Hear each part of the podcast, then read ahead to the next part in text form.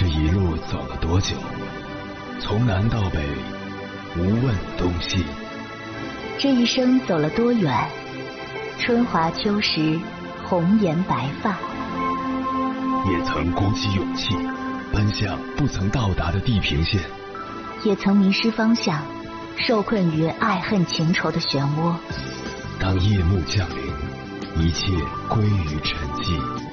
有人正迎着月光，踏遍千山万水，为你而来。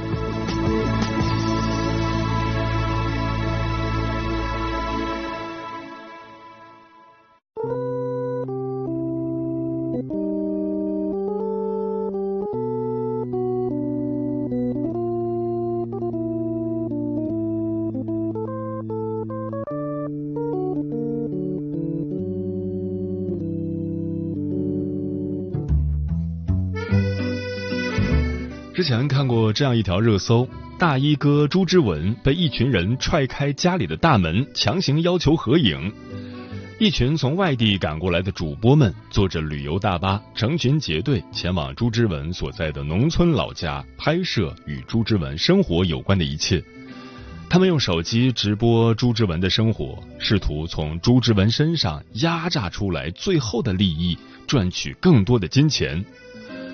经历踹门事件后，朱之文在接受采访时说出了自己的想法。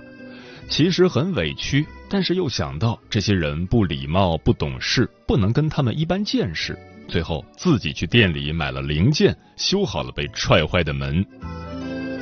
从当年参加选秀节目出名到现在，朱之文一方面获得了金钱和名声，另一方面也承受了很多的委屈和压力。他表示，随着短视频与直播的兴起，几乎每天都有人去他家里拍摄，打扰他和家人的生活。对此，妻子颇有怨言，希望朱之文能够制止这些人。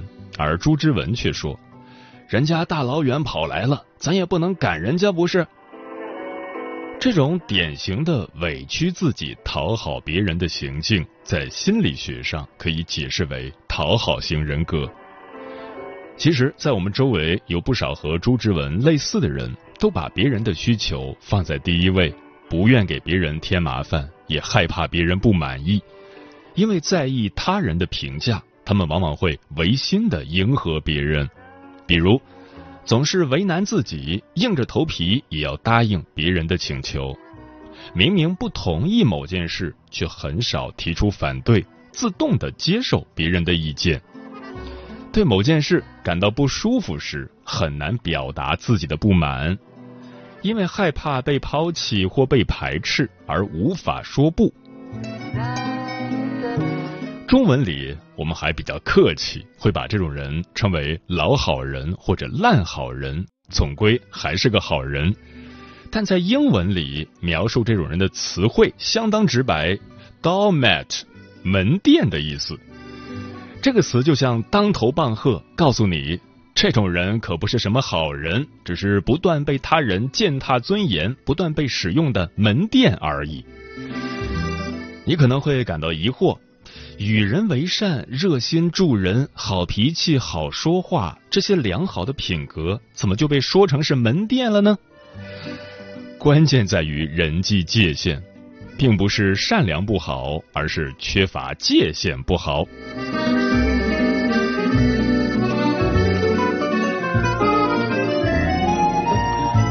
凌晨时分，思念跨越千山万水，你的爱和梦想都可以在这里安放。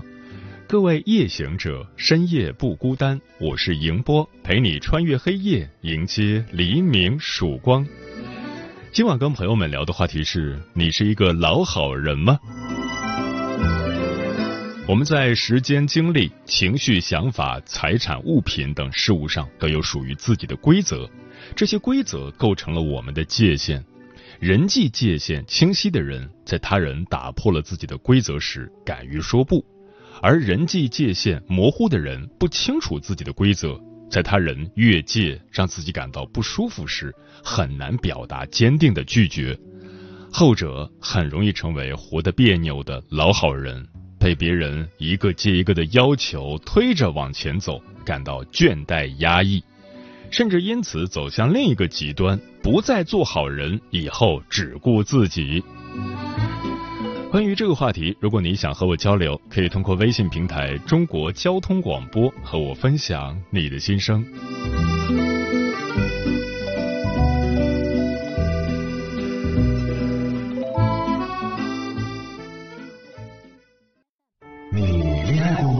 结婚算了，俺都有孙子了。呃，一直都单身啊。爱过，你有梦想吗？我希望多拉点生意，给孩子攒点钱。年轻的时候想当个舞蹈家。当然有啊，不过我只想给自己打工。我一直想开个花店。你走过千山万水吗？跑了二十多年车，哪儿没去过呀？我也是个旅游达人，山山水水都看过。还没走过，不过呢，我想以后是不是能够环游世界？追星算吗？从一个城市跑到另一个城市。那你呢？我。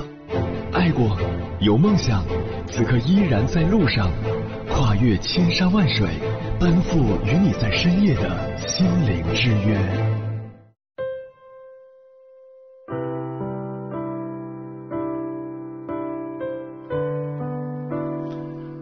中国的历史上有记载以来的最早的老好人，大概是东汉末年的司马徽。此人有个显著特点，就是与人语美恶皆言好。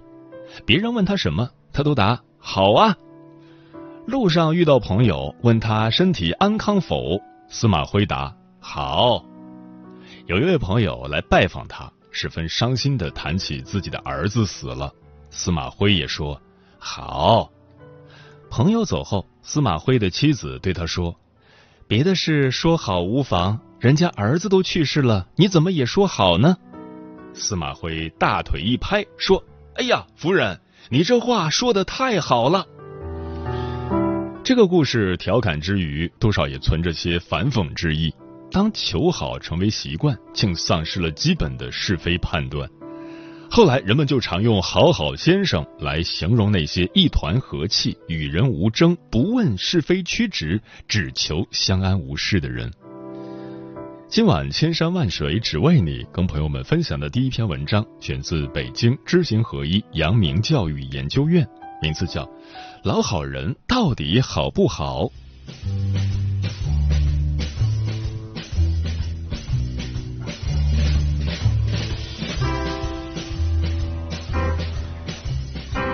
有位朋友在家书中写道：“活了几十年，才突然发现自己其实是个老好人。”这句话是他痛彻心扉的切身体悟。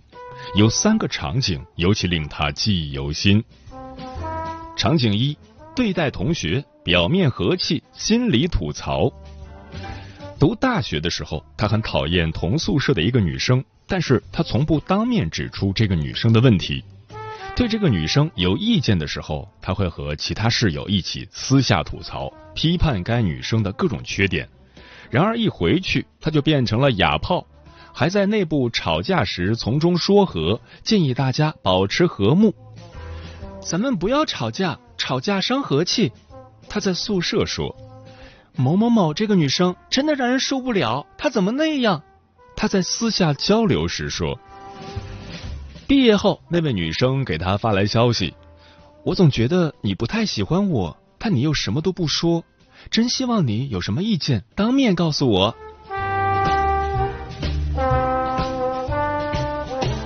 场景二：对待同事，表面担当，内心抱怨。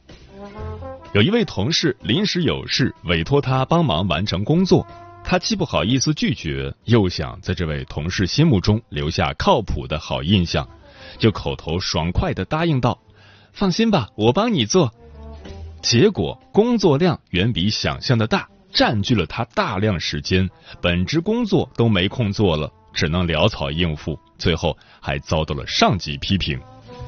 想到自己加班干活，同事却逍遥去了，他忍不住和朋友抱怨了几句，结果抱怨的话传到了同事耳中，同事觉得他当面一套，背后一套，两人的关系也淡了。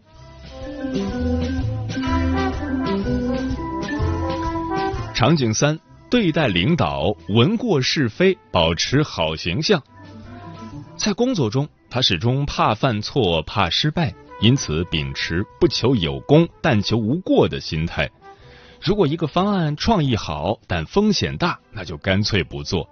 他常说：“还可以吧，差不多，我觉得还行，就这样吧。”如果出了问题，他的第一反应是捂住，不让领导知道，试图闻过是非，保持在领导心目中的好形象。但他渐渐发现自己的能力成长得非常慢。那些会犯错的同事，因为创新能力强，已经崭露头角，他却一连好几年都在同一个岗位上徘徊，工作也越做越平庸。当把生命中的这些场景写在纸上，这位朋友已经泪流满面。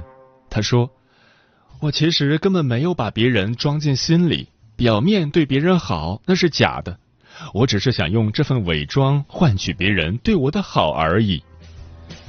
他说自己的名利心非常严重，总想得到所有人的认可。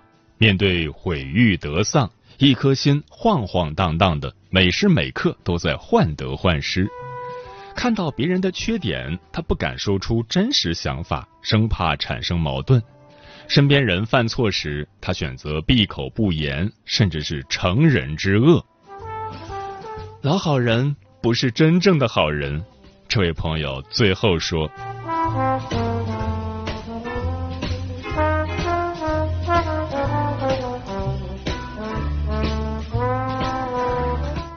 老好人确实不好。首先，老好人不诚。显而易见，历史故事中的司马徽以及我们身边的这种人都不真诚。”不能真诚的面对他人，发现问题并不想去解决，只是求表面的好，得过且过，每天喝浑水。阳明先生有言：“若诚意之说，自是圣门教人用功第一义。”圣贤多次启发我们，做人的基本原则是真诚。一个“诚”字是打开人生智慧大门的一把钥匙。做人没有了诚，怎能赢得他人的信任？怎能把事情做好？怎能与他人建立心与心的连接？心被蒙上了厚厚的灰尘，与圣贤智慧也就此绝缘。其次，老好人害人。老好人是一种广施小善的人，小善如大恶，因而老好人会害人。老好人的善良是自私的，是不明是非的。这份伪装成善的恶，比单纯的恶更难察觉，对人的危害性也就更大。有这样一个例子：一个贪官落马，然而记者走访时却听到许多人说：“我真的想不通，他为什么会违法犯罪？他这人平时温和谦逊，是个正人君子。他在我们心中一直是个好领导。”平时从来不会对谁急眼，也不摆架子，甚至有人说他是个好人啊！你们是不是弄错了？希望你们能还人家一个清白。实际上，这位官员虽然关心下属、谦逊宽和，却间接纵容了下属的违法行为，自己也陷入了深渊。他在任时从不过问单位财务事宜。下属在外面吃饭的费用，拿到单位说一声就能轻松报销。长此以往，单位财务制度形同虚设，极度混乱。下属挪用大额公款，他知道后不仅没有惩罚，反而一味充当老好人，甚至企图在事发之后帮助犯法者掩盖事实，瞒天过海。他说：“我知道了整件事情之后，从来没有批评过下属。”我甚至连重话都没有对他说过一句，这是多么令人心痛的严重的成人之恶啊！孔子有言：“过我门而不入我室，我不汗焉者，其为乡原乎？乡原得之贼也。”孔子说，纵使全乡人都说他忠厚善良，孔子也认定他是戕害道德的人。这样的人。哪怕三过孔子之门而不入，孔子也不会觉得惋惜。孟子有言：“非之无举也，次之无次也。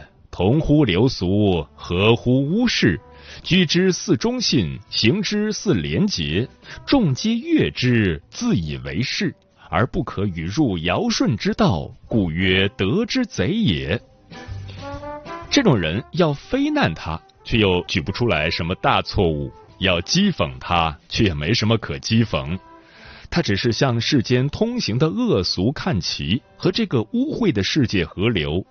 居家好像忠诚老实，行动好像清正廉洁，大家也都喜欢他，他自己也以为正确，但是不能和他一起走上尧舜的大道，所以说他是戕害道德的人。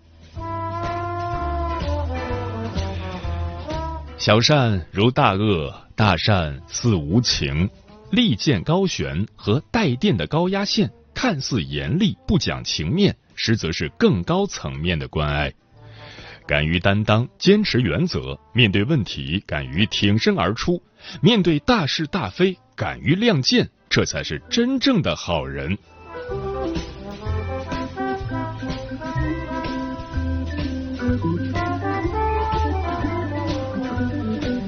如何让自己避免成为一个老好人呢？首先，我们要改掉那些埋藏心底的错知错见，比如人活一世，难得糊涂，一团和气最好。哪有那么清楚的是非善恶？本就是模糊的。没人喜欢听谏言，说好听的才有好处。事实上，在生活工作中，我们固然要追求和睦，但不是一味的一团和气，否则就成了群体盲思。适当的竞争冲突才能激发团队的创新活力，所以不妨时常来一点建设性冲突。孟子有言：“是非之心，智之端也。”没有人不拥有辨别是非的能力，我们心底的良知可以清清楚楚的给出答案，只是我们自己不能欺自己的良知，唯有辨清大是大非，才有可能达成成功。这就是是非即成败。其次，有一个行动小抓手，学会说不，辨清是非，面对不对的事情，勇敢的坚持原则。无论对客户、对上级、对同事、对朋友，还是对自己，都要勇敢的说不。这个简单的字，或许会给你的生命带来脱胎换骨的变化，不妨试试。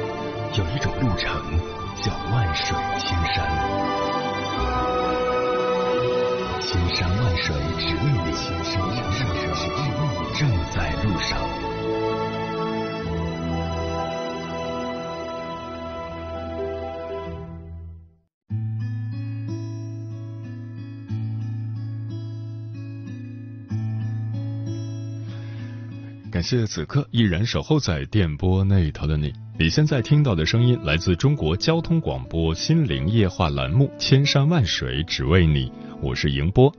今晚跟朋友们聊的话题是：你是一个老好人吗？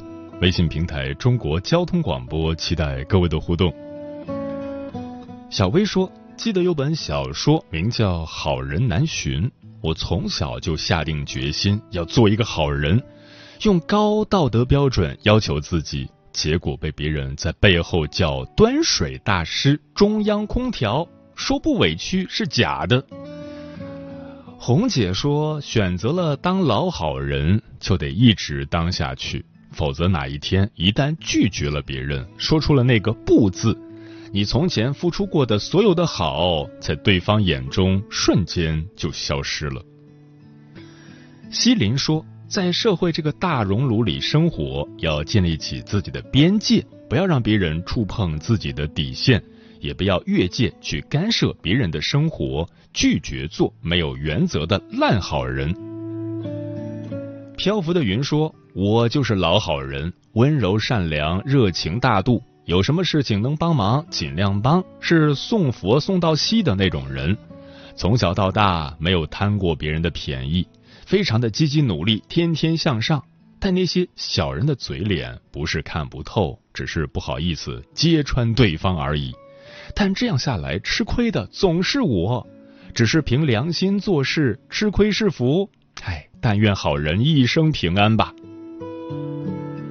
阿猫说：“曾经的我是一个好人，那时候年轻，没有社会经验，是一个没有原则、没有底线的好人。我帮了人家，没有想到要人家回报。但是我渐渐的发现，这种人并不值得我掏心掏肺的帮。在我遇到困难的时候，他却对我不闻不问，对我给予他的帮助视作理所当然。”我没有很高的情商，也没有处事圆滑的本事，但我不傻，撞了南墙我会回头。我现在还会设身处地的为他人着想。现在的我依然是好人，但我现在是一个有原则、有底线的好人。君然是我说，生活中有些讨好型的人就是这样，总是在想别人不喜欢会怎样。缺乏自我认同，处处迎合他人。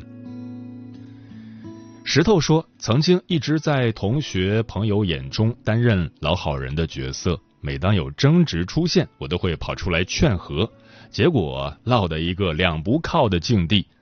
后来幡然醒悟，和稀泥式劝架只能让气头上的人对我产生反感。”所谓老好人，其实就是没有原则，甚至是非不分，对自己对他人都是如此。而没有原则的善良，就是愚善。所谓的老好人，本质是害怕跟别人发生冲突，并不是他的性格有多么完整强大而成为老好人，而是因为他在。过去的生活里，通过让着别人、自己吃亏的方式得以生存下来。这种害怕冲突的背后，他们的自信、勇气和自身的形象是破损的。当自己的利益跟别人发生冲突的时候，很担心自己的争取会给自己带来麻烦，更会担心因为争取自己的利益而失去对方的爱，最后被抛弃。因为对于小孩子来说，被抛弃了，真的是很恐怖的一件事情。小孩子没有办法独立的生存下去，所以必须依赖父母的照顾养育。童年习得的这种模式，被深深的刻画在了他们的内心深处，在生活中不断的重复。只有当他们意识到自己已经长大了，不再是那个小时候只能依靠别人才能生存的小孩子了。他们才能慢慢的建立起自己的边界，照顾自己的感受，争取自己的利益，成为一个相对真实的人。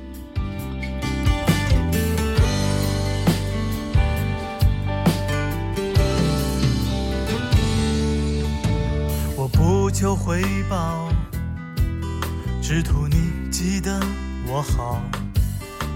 我不和你计较。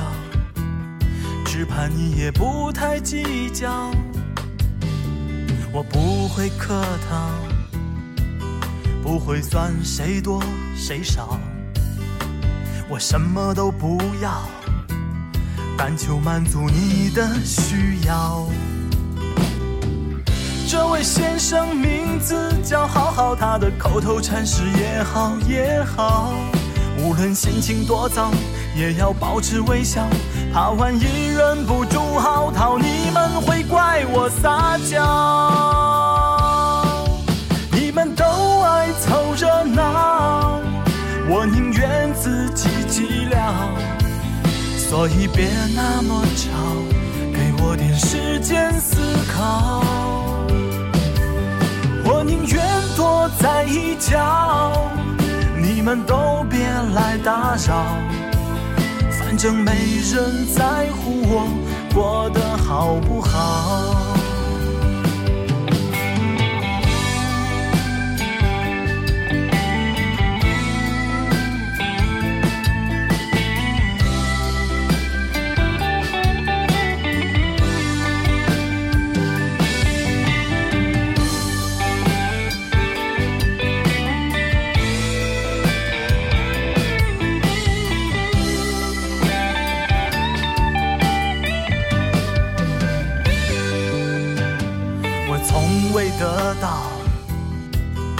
从未放弃寻找。我学不会拒绝，也不愿向别人乞讨。这位好人已慢慢变老，开始怀疑人生是个玩笑。用仅有的节操，努力保持低调。如果我不小心发飙，请不要怪我胡闹。你们都热闹，我宁愿自己寂寥。所以别那么吵，给我点时间思考。我宁愿躲在一角，你们都别来打扰。反正没人在乎我过得好不好。我不是谁的暖宝，也不是中央空调。想对每个人好，只是自己做不到。努力让自己可靠，却不知道谁能依靠。这世界满桌佳肴，我但求一个温饱。我不要红花绿草，只对你一个人好。